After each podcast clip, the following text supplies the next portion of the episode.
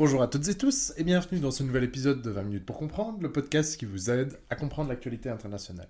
Je suis Vincent Gabriel. Je suis Simon Desplanques. Et aujourd'hui, nous retournons dans notre soucoupe volante pour terminer notre étude des ovnis. Tu es has-been, c'est plus une soucoupe, maintenant c'est des triangles, Vincent. Bon, parfait. Commençons l'épisode.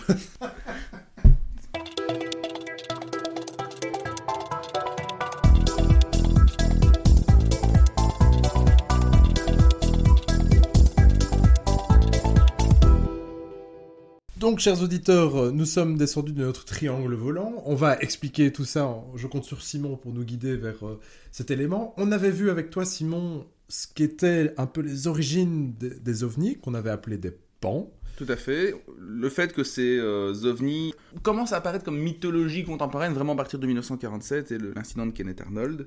On avait un peu fait la chronologie des différents phénomènes observés jusqu'à arriver au moment où les ovnis faisaient leur apparition dans la culture populaire au sens large. Quand l'armée décide effectivement de ne plus prendre aussi au sérieux le phénomène, c'est-à-dire à partir du milieu des années 50 grosso modo, Et c'est à partir de ce moment-là qu'on va avoir une assimilation que tu contestes entre ovnis et extraterrestres. Voilà. Donc en fait, dès le début de ce phénomène, fin des années 40, début 50, il va avoir l'hypothèse extraterrestre qui n'est jamais très loin. On la retrouve dans les, disons, dans, la culture populaire diffusée à cette époque-là de manière générale. Mais en fait, il va y avoir un, phénomène, enfin plutôt un, événement qui, au milieu de la décennie 1960, va marquer vraiment, selon moi en tout cas, le, le passage du Rubicon vers l'hypothèse ovni égale extraterrestre. Parce que pour rappel, Ma thèse est qu'il existe des ovnis par définition, ou en tout cas des pans, c'est-à-dire des choses dans le ciel qu'on ne sait pas ce que c'est, comme on dirait en très mauvais français, avec un accent plus ou moins Oui. prononcé, mais que je conteste farouchement l'hypothèse selon laquelle c'est forcément euh, des extraterrestres derrière. Ouais. Et ce que je veux dire, c'est que ces phénomènes doivent être pris au sérieux. Parce qu'ils survolent notre, le territoire national, ça pose question. On doit savoir ce qui se rendit dans le ciel. Et c'est pour ça, je, mets la charrue avant les bœufs, mais qu'aujourd'hui, aux États-Unis, ça c'est investigué sérieusement. Mais bref. Donc à partir des années 60, milieu des années 60, il va avoir un- une affaire particulièrement intéressante à analyser si on reprend le fameux modèle socio-psychologique du phénomène ovni que j'abordais euh, la fois dernière. Et donc, on- comme toujours, on renvoie les auditeurs à l'épisode précédent pour bien se rappeler de ce modèle et des différentes Voilà. étapes. Et donc, cette affaire, c'est l'affaire Betty et Barney Hill. Alors, vous connaissez peut-être l'histoire parce qu'en fait, même si vous ne connaissez pas les noms de ces protagonistes, vous l'avez tous et toutes en tête si je vous dis enlèvement par les extraterrestres. Vincent, je te prends à brûle pour point. Si je te dis, raconte-moi un enlèvement extraterrestre, comment ça se passe, de manière générale Eh ben, j'aurais l'impression qu'il y a une soucoupe volante qui va arriver avec un- une lumière qui va sortir de cette Mhm. soucoupe volante. Et si tu étais en voiture, comment ça se passerait? Euh, peut-être un flash lumineux. Non, je ne sais pas, dis-moi. Non? Alors, en réalité, si tu étais un grand fanat d'X-Files ou... Ah oui, euh, désolé. Voilà, ou, ou de, la, de la science-fiction, euh, culture populaire de manière générale, vous voyez que c'est imprévu. Hein. Je, je, je prévu que Vincent soit Oui, un peu plus complet. Mais, mais c'est pas grave, c'est pas grave. Euh, eh bien, en fait, il y a une série de gros ingrédients classiques dans les récits de science-fiction et d'enlèvement par les personnes qui sont sur la, dans une voiture. Comment ça se passe? Donc, effectivement, l'histoire du flash lumineux, de la soucoupe volante est plutôt bien vue, c'est tout à fait ce qui se passe. Ça se passe de nuit. toujours. J'ai vécu ça, donc. euh. Ok, bon ben, on en parlera sur euh, plus tard. Et donc, l'idée c'est que cet objet est là, et puis tout d'un coup, il se passe différents phénomènes. Ton moteur cale, par exemple. Et puis, sans que tu te rendes vraiment bien compte, tu te retrouves tout d'un coup dans un vaisseau où des êtres généralement gris, avec des yeux noirs en amande, euh, te. Font peur, et parce qu'ils te font peur, pas juste parce qu'ils sont moches, mais parce qu'ils te dissèquent potentiellement, Ouais, ça, t'examinent ouais. de manière médicale. Médicaux. euh, Voilà, un peu euh, Intrusif. Mengele style. Oh, avec une légère connotation sexuelle, parce que généralement dans ces histoires-là, il y a, comme dirait euh, le grand François Damien, ça tourne souvent autour du trou de balle. Mais donc, et puis ensuite, tu te retrouverais sans trop savoir ce qui s'est passé dans ta voiture, et tu aurais perdu en moyenne une dizaine de minutes de ta vie, voire une heure ou deux. C'est ce qu'on appelle en anglais le phénomène du missing time. J'aurais probablement perdu d'autres choses, mais on va pas s'attarder là-dessus. Ta vertu sans doute. Donc, ceci étant dit, voilà le scénario typique d'un enlèvement extraterrestre. Eh bien, sachez que ces éléments-là ont quasi tous été posés par l'affaire Betty et Barney Hill. Et donc, au niveau du modèle sociopsychologique du phénomène ovni, c'est ultra intéressant. Et donc, ça vient pas de la fiction, ça. Alors, ça a été largement amplifié par la fiction. C'est quoi l'affaire Betty et Barney Hill Alors, petite an- anecdote intéressante, c'est un couple mixte, racial, qui, dans l'Amérique des années 60, dénote. C'est un phénomène intéressant. Sociologiquement, il y a peut-être des choses à dire d'ailleurs. En 1961, ils se baladent, je pense, dans le New Hampshire, et ils observent, comme pas mal d'Américains à l'époque, un phénomène étrange dans le ciel. Et puis, on ne sait pas trop ce qui se passe. parce que on est en 61 et ils ne vont en parler que trois ans plus tard. D'accord. Voire début 65, soit fin 64, début 65. Plusieurs années après, dans tous les cas. Plusieurs années après, parce qu'en fait, la femme du couple va être prise d'insomnie, ils vont avoir des problèmes à dormir, tous les deux d'ailleurs, ils vont avoir des, des souvenirs étranges qui leur reviennent et ils vont décider de pratiquer l'hypnose. Durant ces séances d'hypnose, Betty Hill va révéler bah, ce que je t'ai raconté grosso modo. Ouais. Qu'elle s'est vue sur une table d'opération, qu'il y avait des êtres étranges avec une carte stellaire dans la soucoupe volante, etc., etc. Tous les ingrédients y sont. Et c'est elle qui, la première, va définir, va, va en tout cas Poser des, des jalons. poser les le- jalons et notamment populariser la figure de l'E.T. que je pense aujourd'hui on a tous en tête. C'est pas le E.T. avec son doigt, le, Oui, le oui. E.T. qui a le bout rouge. C'est euh, le, la figure du petit gris avec les yeux noirs en amande. Et en fait, cette figure-là, c'est aujourd'hui la figure de l'alien par Oui, excellence, oui, qui a supplanté le petit bonhomme figure vert. Voilà. Ce qui est justement remarquable ici, c'est que, comme je viens de le dire, la figure qui avait jusqu'alors cours, c'était celle du petit homme vert, issu de ce qu'on a plus tard appelé euh, l'incident de Kelly Hopkinsville, survenu fin des années 50. Alors cet incident, c'est quoi? Bien, Très brièvement, ce sont des fermiers qui se sont un soir retrouvés assiégés par des euh, créatures qui ont encerclé leur maison de nuit pendant des heures. Et à nouveau, le modèle sociopsychologique est intéressant ici, puisque c'est le terme de petit homme vert qui va être utilisé par les journalistes pour décrire ce qui a été vu par les témoins. À l'époque, en fait, les témoins parlent de petits hommes, tout simplement, et il semblerait que sous l'influence de certains romans de science-fiction qui avaient été lus par les journalistes, le mot vert s'y soit ajouté. À nouveau, quelque chose de très intéressant. Mais donc, cette figure de- du, petit gris est de depuis devenue ben, canonique. Et idem pour tout le folklore du temps, perdu, du temps Mhm. perdu, etc. Betty Hill va se rappeler de choses assez étranges, et en fait, il y a plusieurs explications qui collent parfaitement avec le modèle sociopsychologique. On sait par exemple que les gens qui sont euh, réceptifs à l'hypnose sont en général Ah. des gens qui sont plus susceptibles, plus enclins à l'imagination. Et donc, on a déjà affaire ici à une personnalité euh, encline à l'hypnose, Betty Hill. Point très intéressant, elle ne parle des yeux en amande, dans mon souvenir, qu'en 1964, une quinzaine de jours après la diffusion à la télé d'un show radio, ou euh, la diffusion à la télé, pardon, d'un show, avec des personnages aux yeux noirs en amande. D'accord. Alors. On pourrait dire, ok, mais peut-être que les extraterrestres ont vraiment les yeux noirs en amande. On Oui, pourrait se dire de manière plus rationnelle et prosaïque que peut-être Il y a peut-être une euh, contagion, une. Et euh, en fait, on fait presque de l'intertextualité pour reprendre un Ouais. terme cher à nos aux membres de FIAL qu'on salue ici. C'est de dire, on, on étudie comment un récit construit, un récit, le récit que vous avez entre les mains, s'alimente lui-même de récits précédents. Et c'est exactement ce qui se passe dans le cas de récit de Betty Barney Hill. D'ailleurs, d'un point de vue plus méta, ce type de récit, selon certains auteurs, se nourrit lui-même de récits de type expérience coloniale, dans lesquels une civilisation entre guillemets supérieure, en tout cas d'un point de vue technologique, arrive et se livre sur des populations colonisées à toute une série de sévices. Toujours est-il que ce récit-là va être abondamment diffusé dans la culture populaire, circuler sous le manteau dans les milieux intéressés, mais pas que, et déborder. Au point qu'on retrouve pas mal d'éléments de ce témoignage-là dans le film qui sort dix ans plus tard, Rencontre du troisième type Ouais. de Steven Spielberg, où vous avez le phénomène de la voiture qui cale, du temps Mhm. manquant, etc., etc. En fait, ce témoignage-là marque vraiment une association définitive entre le phénomène ovni et la vie extraterrestre. on a vu une lumière qu'on n'explique pas. Trois Et- ans plus tard, les gens dorment mal et ils se- ils- ça les travaille. Cette expérience de travail, on peut comprendre. Une expérience d'OVNI est très, très, très effrayante. C'est l'occasion pour moi de vous parler d'une super série de podcasts que je, je vous invite à écouter, un jeune podcast français qui s'appelle Les Dossiers OVNI, et qui en fait ressort les, vieux les archives du GEPAN, dont je vous ai parlé, hein, le GEPAN, je vous ai parlé à la, à la fin de l'épisode précédent, et qui euh, analyse littéralement les cas du GEPAN, en reprenant les mots du GEPAN. Euh, je tiens à les saluer ici parce qu'ils font un travail vraiment très intéressant, où finalement, même les cas classés D, c'est-à-dire inexpliqués, Ouais. finalement, on ne peut pas se, ils disent eux-mêmes, on ne peut pas se prononcer sur ce qu'il y a derrière. Oui, on a fait des enquêtes, des contre-enquêtes, on a vu que c'était pas un avion, c'était pas la Lune, Mhm. c'était pas Chick et Chak. Mais est-ce que pour autant c'est des extraterrestres? Oui, c'est ça. Non. C'est pas parce qu'il n'y a aucune explication rationnelle pour l'instant que celle-ci est forcément Voilà. de Il faut, il faut davantage de preuves. Et donc, euh, dans ces témoignages-là, les gens ont très peur. La, peur, c'est normal Oui, oui. que, Betty Barney Hill ait été marquée par cette expérience, et je, je suis persuadé que beaucoup de gens qui voient des ovnis ont réellement peur. Et donc on ne remet pas systématiquement en doute la bonne foi En des fait, témoins. très rarement. Ouais. Les gens qui mentent pour le seul fait de mentir, c'est ultra rare. Ouais. Alors, autre phénomène, mais par contre là, avec un vrai menteur avéré, eh bien, j'avais parlé de l'incident de Roswell. Ah oui. Eh bien, on a déjà, On a déjà parlé grandes lignes, précédente. Et je vous avais dit qu'en fait, voilà, l'incident de Roswell est important en 1947, mais en fait, il est noyé dans les vagues successives d'objets et de témoignages de l'époque. oui. Le voilà qui fait son grand retour au début des années 80. Donc on est dans un contexte où bah, cette fois-ci l'hypothèse extraterrestre était encore plus associée Oui. au phénomène ovni. Et en 1980, vous avez la sortie d'un livre franchement conspirationniste qui euh, s'appelle Incident à Roswell et qui pour le coup ressort cette affaire des cartons, dit que en fait l'Air Force a effectivement récupéré des débris de soucoupe volante avec non seulement la technologie qui va avec et qui a permis de développer des technologies totalement futuristes, mais aussi des extraterrestres. Vraiment, cette fois-ci. Ah, ok. Voilà. Donc, on, euh, on a mis la main dessus, là. on a mis la main dessus. Extrêmement intéressant, c'est de voir que cette affaire ressurgit des cartons une trentaine d'années Oui, plus tard, fait. cette fois-ci auréolée d'une toute autre signification. Et cet incident va à nouveau. euh, ce, qui est ultra intéressant ici, c'est qu'on est clairement dans un récit euh, qui, est, qui est destiné à faire le buzz. hein.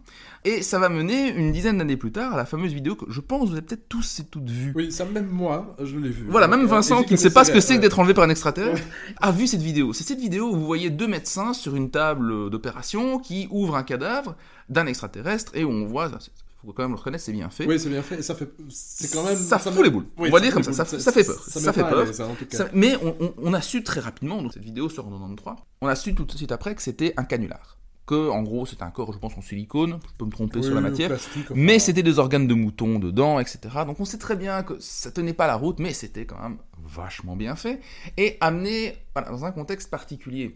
C'est le contexte où le phénomène ovni a continué à faire l'objet d'un silence total par les, instances officielles, et où finalement la culture populaire, on est à un, un tournant à l'époque, 1993, c'est la diffusion de la première saison d'X-Files Qui va marquer. qui va marquer véritablement, ce- voilà, où finalement toutes les théories un peu loufoques, un peu alternatives, mais qui circulaient largement sous le manteau, vont ici se retrouver, mais portées à l'écran de manière, il faut le dire, magistrale. C'est une très chouette série et un, et un- un parfum conspi naïf, délicieusement années 90 que je vous recommande. Vous voyez, c'était avant, avant QAnon, c'était avant euh, le mot fake news ne devienne le mot de l'année 2016 ou Ouais. 2017. Vraiment, c'était une autre époque et c'était bien, c'était, c'était, c'était, c'était bon enfant.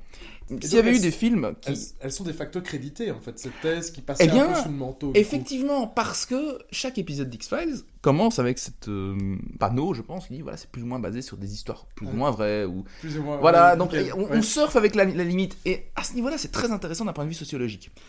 S'ajoute à ça le phénomène des triangles. J'avais dit, on- Oui, on- j'avais cassé l'introduction de Vincent. euh, Je, m'en excuse, je m'en excuse complètement. volants. Voilà, tout à fait. L'affaire des triangles volants. En fait, la Belgique est une terre d'ufologie et une terre d'ovnis.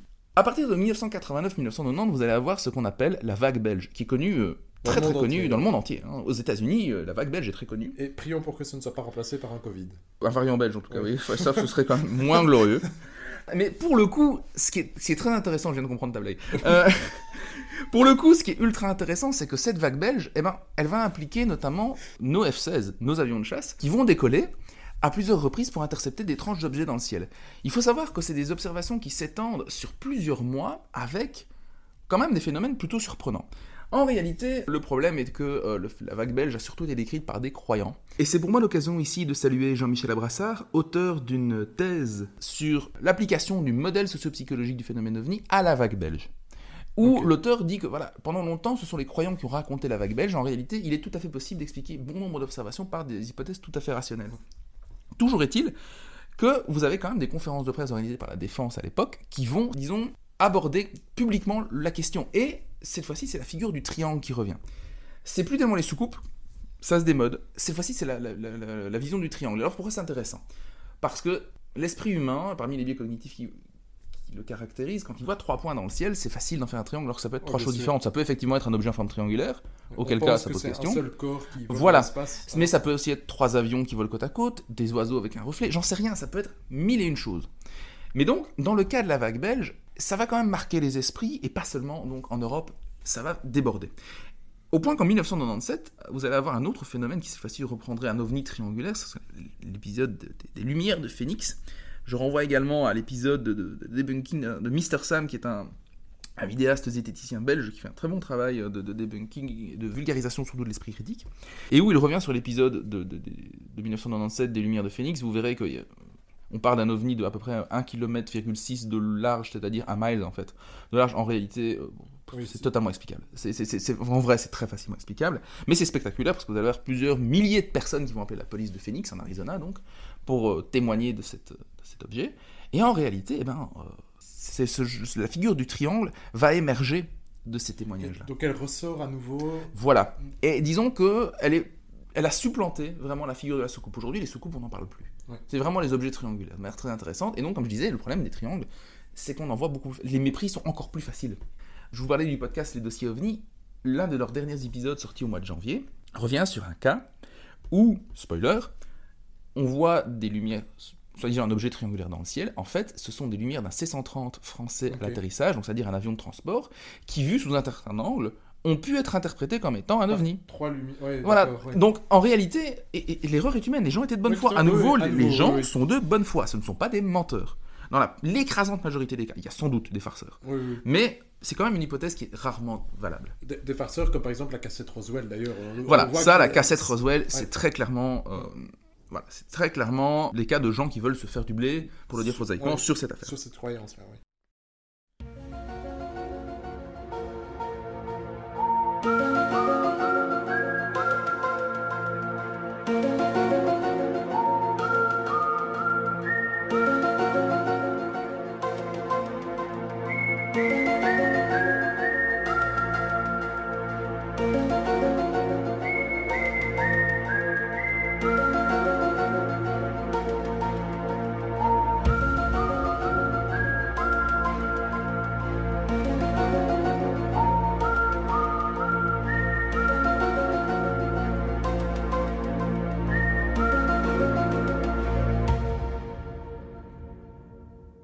Alors Simon, tu nous as dit les Belges ont pris la parole de façon très officielle, la défense belge, Tout à fait. pour parler de ces phénomènes. Mais en fait, dans ces dernières années, c'est d'ailleurs la raison pour laquelle on fait ce, ce- ce podcast, ce sont les États-Unis, les autorités américaines qui vont commencer à prendre la parole officiellement sur ces phénomènes. Tout à fait, et en parler de manière beaucoup moins euh, complexe.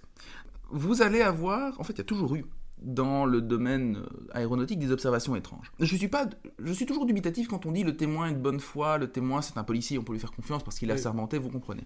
Mais il y a une chose entre quelqu'un d'assermenté qui, bah, qui a, comme vous et moi, euh, a deux yeux et donc a les mêmes limites visuelles que euh, n'importe qui, même s'il a une vue, une très bonne vue.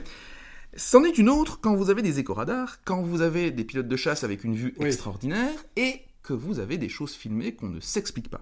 Dans l'épisode de, de New Deal, donc le podcast de Laurence Nardon je- dont je vous parlais, il y a un extrait de Barack Obama qui, en 2017, je pense, Une fois déclarait. qu'il n'est euh, plus président. une fois en qu'il n'est tout plus président, en tout cas, déclarait qu'il y avait des, des- des- des choses dans le ciel dont on ignorait la nature. Et en réalité, Obama ne fait que re- donc, se faire l'écho d'une dynamique plus vaste qui commence en fait, si on devait la dater, en 2007, à partir du moment où Harry Reid, sénateur de l'Arizona, je pense, euh, démocrate, décide de commanditer une enquête sur le phénomène OVNI et de savoir ce que vraiment l'armée de l'air sait. Pourquoi l'armée de l'air, et la Navy aussi? Parce qu'en fait, on sait qu'il y a des enregistrements de chasseurs, donc je, je- je pense l'avoir dit dans un autre Oui, on- épisode, mais les chasseurs, euh, voilà, déjà depuis la Seconde Guerre mondiale, ont des caméras embarquées pour euh, notamment vérifier les, les tirs, etc. Et ben, dans les caméras embarquées de certains avions euh, Hornet, notamment des avions embarqués sur les porte-avions américains, vous avez des enregistrements où il y a des choses vraiment cheloues qui sont filmées. Vous avez des choses surprenantes sur ces vidéos-là. Et ce sont à nouveau euh, des aviateurs, tout ce qui est plus crédible. Ce qui est intéressant, dans un des autres épisodes des dossiers OVNI, c'est que jusque-là, il y avait une sorte d'omerta, notamment par les aviateurs dans le civil, qui pourtant eux aussi voient des choses. Ouais. Mais sans aller jusqu'à dire, sans- enfin, ces, ces- ces- ces aviateurs ne vont pas jusqu'à dire qu'ils ont vu, qu'ils ont vu E.T. Ils disent juste qu'ils ont vu quelque chose d'étrange. Mais sauf que vous ne pouvez, pas, voilà, qui ne s'explique pas. Mais sauf que il y a quelque chose de dangereux à le dire quand vous êtes pilote, c'est qu'on pourrait dire que vous avez des hallucinations Ah oui, et que donc vous pouvez plus voler. et que donc vous ne pouvez plus voler. Et donc, vous préférez garder ça sous le manteau. Et vous parlez de ça après votre carrière. C'est en fait très prosaïque, c'est un calcul tout à fait stratégique. Et dans ce cas-là, c'était généralement tu. Ici, ce qui est intéressant et remarquable, c'est donc en 2007, Harry Reid demande cette enquête qui aboutit en 2012 et ses conclusions finissent par être tout doucement ébruitées dans les grands médias, y compris le Washington Post, à partir de 2014 et 2017. Et vous avez eu récemment les conclusions d'un panel d'experts de la défense, du Pentagone, qui ont analysé 144 cas. Ils ont remis leurs conclusions, je pense, en novembre dernier, et Oui. 143, euh, en septembre dernier, pardon. Et 143 sont inexpliqués et inexplicables. Voilà. Et donc, ça veut bien dire quelque chose. Quelque Ça veut dire qu'il y a quelque chose qu'on ne sait pas. Alors maintenant, on peut se poser la question pourquoi maintenant? Pourquoi ce, ce volte-face Alors, Laurence Nardon, elle, elle tire une conclusion que je trouve intéressante. Pour moi, elle n'explique pas tout, mais effectivement, je la rejoins en partie. Et cette conclusion, c'est de dire on est à une époque de confrontation de plus en plus évidente entre la Chine et les États-Unis. La dernière fois où l'armée c'est à ce point saisi du phénomène, c'était au début de la guerre froide. Oui, tout à fait. Voir premier épisode à nouveau. Voilà, voir à nouveau le premier épisode. Et c'est pas parce que. on- je pense qu'on est en droit de se dire que c'est pas parce qu'elle a arrêté de communiquer officiellement dessus qu'elle a forcément arrêté de les étudier. Tout à fait, oui, oui. Au contraire, même, on pourrait dire. Au contraire, et ça a alimenté donc les fantasmes conspi, euh, etc., etc. Dans ces circonstances, on peut se dire qu'aujourd'hui, on, on est dans une sorte de, de- de- de dynamique géopolitique identique à celle de la fin des années 40, début 50. Mais On est en face d'une reconfiguration des relations internationales. Voilà, où les États-Unis ont un nouvel ennemi qui apparaît de plus en plus évident, et où il faut savoir ce qui survole, parce que ce qui survole notre ciel, qu'est-ce qui dit c'est pas un missile hypersonique Ouais. ou un drone de dernière génération chinois Chinois, tout à fait. ou d'autres nationalités, hein, les Indiens sont pas des clinches non plus, ou les Russes, euh, et donc à ce niveau-là, Ouais. il faut savoir ce que C'est une ce que question le- de souveraineté. c'est une question de souveraineté. Et ce qui est remarquable à ce niveau-là, c'est que sur la question OVNI, il y a un, bi- un consensus bipartisan très net entre démocrates et républicains.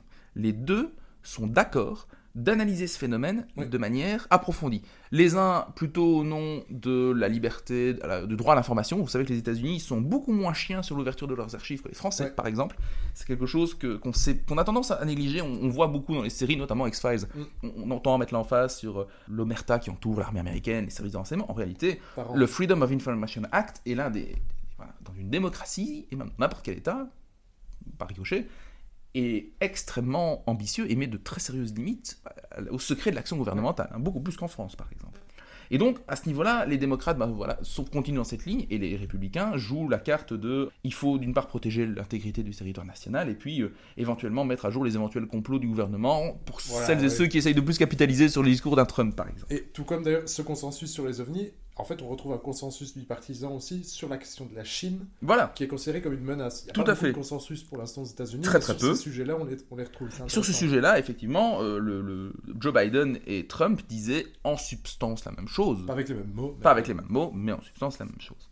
Tout ça pour dire que le phénomène ovni aujourd'hui, il est intéressant à étudier parce que d'une part, il est, on a là une mythologie contemporaine formidable qui se déploie. On a la création d'un mythe qui naît du silence donc des, des instances autorités, officielles, des autorités, mais qui du coup a décrédibilisé un champ d'études qui pour moi est fascinant parce qu'on est à la frontière de plein de domaines d'études. Avec le modèle sociopsychologique, on voit que notamment l'affaire Betty Barney-Hill permet de voir que on est dans, un- dans une dynamique où il y a des phénomènes psychologiques, sociaux qui sont à l'œuvre et qui permettent de mieux comprendre comment on peut inventer un récit. Voilà. Donc déjà, c'est super intéressant en tant que tel d'un point de vue sociologique, mais politiquement, le traitement et l'évolution de ce dossier dit beaucoup de l'évolution des rapports de force géopolitique, mais également du rapport entre l'armée américaine et sa Oui. population. Pour rappel, donc, dans le premier épisode, on avait dit que c'est parce que l'Air Force semblait peu à peu perdre au début des années 50 le contrôle du territoire national qu'on a décidé de décrédibiliser ces phénomènes. Et à ce niveau-là, étudier le phénomène ovni est intéressant, et puis étudier rien que le phénomène, les apparitions, est aussi fascinant. On est à la frontière, là, cette fois-ci, des domaines de la physique, de l'ingénierie. Finalement aussi, moi, à titre personnel, j'aimerais bien un jour qu'on dise que c'est l'hypothèse extraterrestre qui est valide, mais je suis pas, voilà, je reste réaliste, et je suis certain que ce n'est pas, malheureusement, ça n'est pas le cas. Mais a- c'est beau de rêver. Oui, et puis il y a une explication qui est justement pour l'instant inconnue. Donc, euh, Et donc on peut rêver. Maintenant, on se dit, d'un point de vue euh, bayésien, c'est pas du tout l'hypothèse la plus rationnelle, mais euh, elle n'est pas à écarter Rien totalement. Rien n'interdit de rêver. Ah, je pense Eh que ben- c'est peut-être le bon mot de la fin. Voilà, merci Simon donc de nous avoir fait rêver pendant ces deux épisodes euh, loin de la Terre. Mais... Bon, j'étais très prosaïque quand même. hein. Euh, Si Oui. je veux, si j'étais un vrai croyant, j'aurais présenté l'affaire Betty et Barney Hill et l'affaire de Phoenix beaucoup plus de manière beaucoup plus. Tout à fait, on, on- on a, Emphatique. on a remarqué vraiment la présentation neutre des faits. Chacun se fera sa propre idée. Et chers auditeurs, si vous avez été enlevé par les martiens, n'hésitez pas à nous le dire. Alors, oh, j'aurais pu revenir sur pourquoi les Martiens, mais ceci est une Ah autre oui. histoire. mais- On ne le relance pas. à bientôt, chers auditeurs. Au revoir.